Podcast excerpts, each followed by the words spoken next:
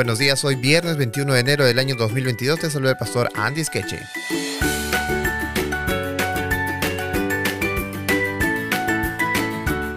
El título para esta mañana es Para estudiar y meditar. Es el repaso de toda esta semana.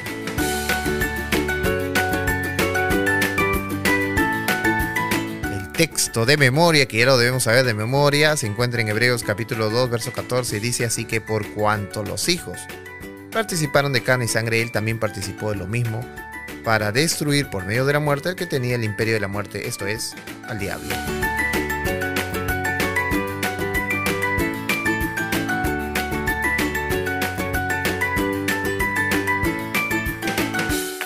Jesús le dice a Dios, Hebreos 2.13 le dice, oye otra vez, yo confiaré en Él.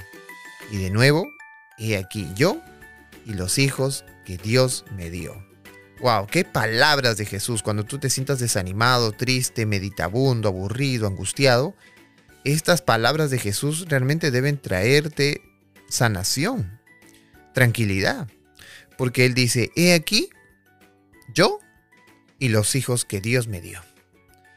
Jesús se presenta como el guardián de cada uno de nosotros.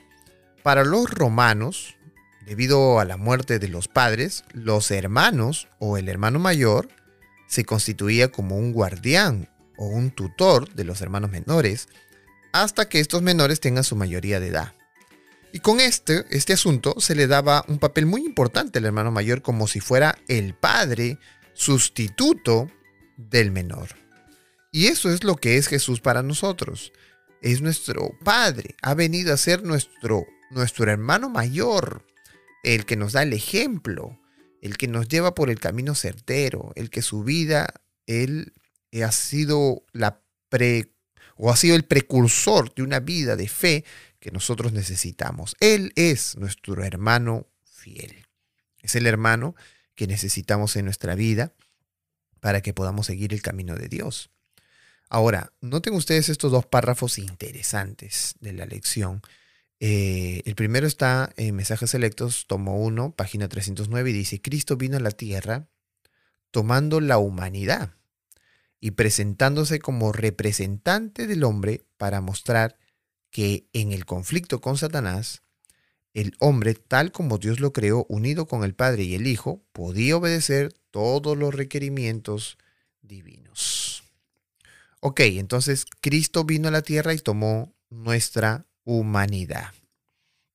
Ahora, eh, han habido varias preguntas sobre este asunto eh, en medio de, de todos los que estamos estudiando en la escuela sabática, que es el tema de si Jesús tomó totalmente la humanidad del hombre.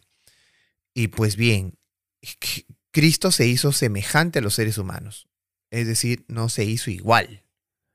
Y entonces, ¿por qué se hizo semejante? ¿Qué es lo que no fue igual? Ok, Nuestros sentimientos, claro, los tuvo Él. Nuestras lágrimas, también, la Biblia dice que Él lloró. Eh, nuestro cansancio, también, Él se cansó. Eh, caminando o en la cruz del Calvario, sudó, sangró. Entonces, tiene muchas particularidades del ser humano. ¿Qué es lo que no era igual con el ser humano? O un detalle. Recuerden ustedes que cuando estudiamos eh, Génesis capítulo 3, encontramos allí que el hombre peca, ¿verdad? Decide pecar. Entonces acepta el pecado como un nuevo maestro, porque Dios viene y le habla al ser humano y le dice, ¿dónde estás? Y él le dice, yo estoy desnudo eh, y entonces yo me escondí porque oí tu voz. Y entonces Dios le dice, ¿quién te enseñó que estabas desnudo? ¿Quién te enseñó? Eso es el pecado. Es una enseñanza. Es una doctrina. Es un modo de vida. Eh, apartado de Dios. Eso es el pecado. Entonces, crea rebeldía. Ahora, el capítulo 5 de Génesis dice eh, lo contrario a lo que vemos en los tres primeros capítulos de Génesis. Porque dice en los primeros tres capítulos que Adán era hijo de Dios. Dios lo creó a su imagen y semejanza. Dios lo crea a imagen y semejanza. Pero en el capítulo 5 dice que Adán empieza a tener hijos y estos hijos nacen a imagen y semejanza de Adán. ¿Qué es lo que pasa ahí? Romanos, dice, Pablo dice a los romanos que el hombre habiendo pecado, el pecado pasó a todos y todos pecamos en Adán.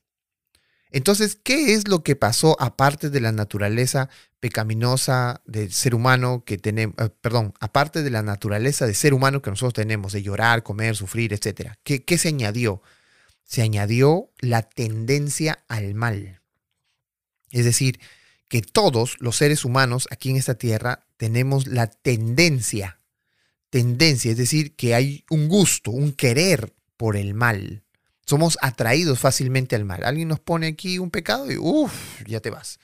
Te tiran una maleta con miles de dólares, uh, ya te, para el que le gusta robar, inmediatamente se lo quiere llevar sin preguntar a nadie. Eh, si te gusta el sexo, te ponen así, ¡pum!, delante de, tus ojos el sexo.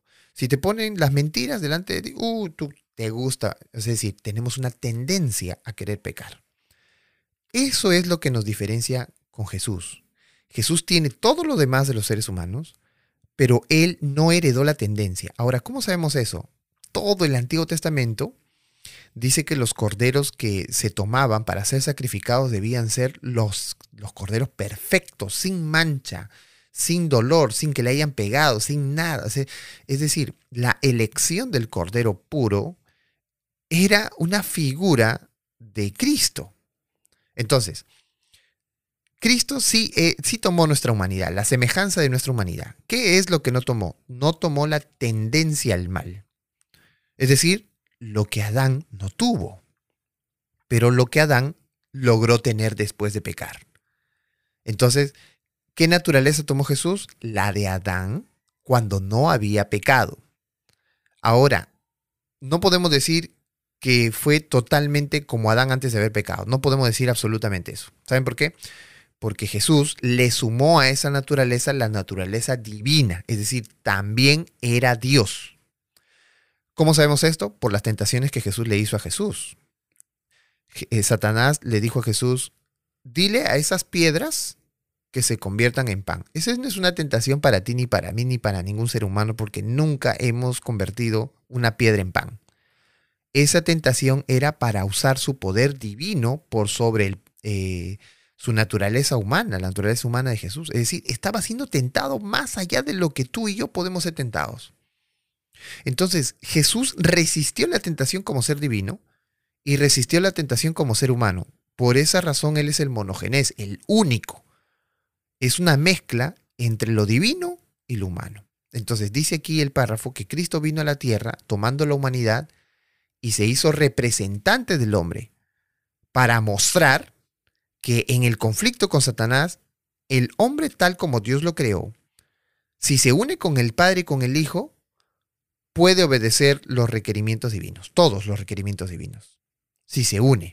Es decir, Jesús, cargando la humanidad sin la tendencia al mal, puede, es decir, no es que Cristo vino a, justificar nuestros pecados.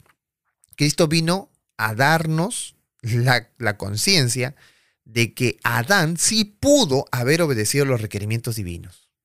¿Ok?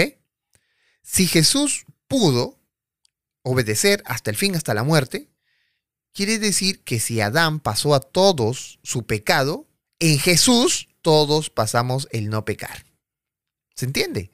Por esa razón tenemos que elegir a Cristo como nuestro Salvador, porque Él es el que hizo una nueva generación todos los que estamos en Cristo, obviamente, de Cristo somos.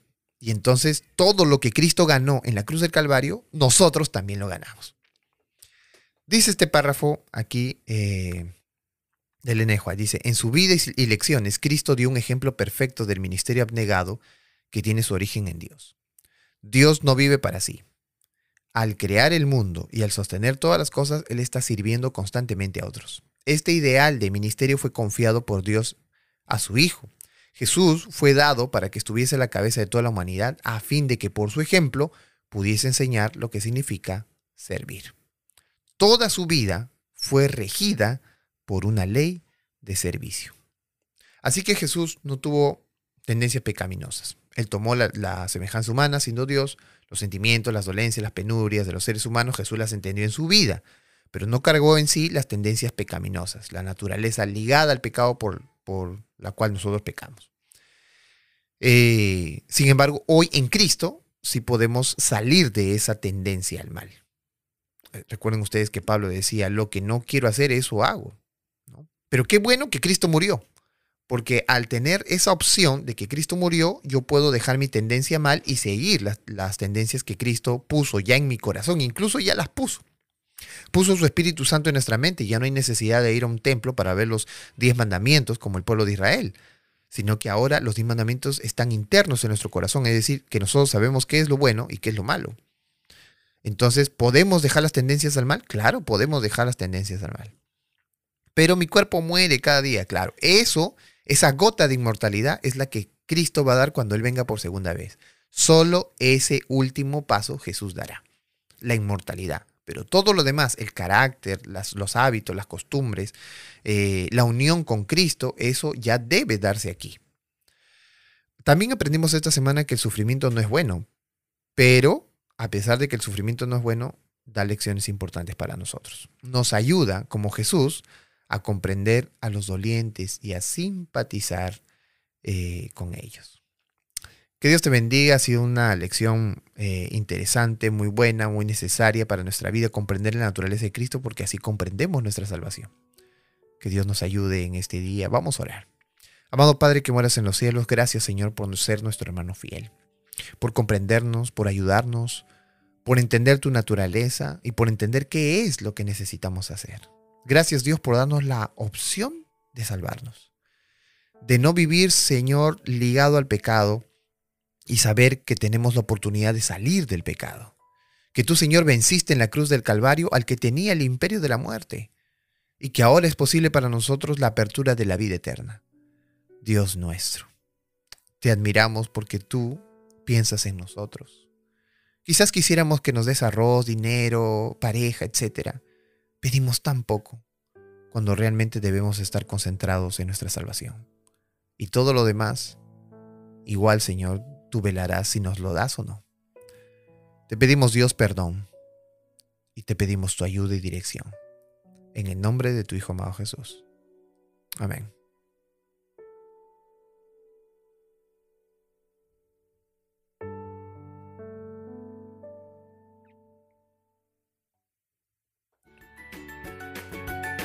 Muchas gracias a todos los que nos siguen a través del podcast de Pastor Andy, las redes sociales también y estos audios aquí en la radio.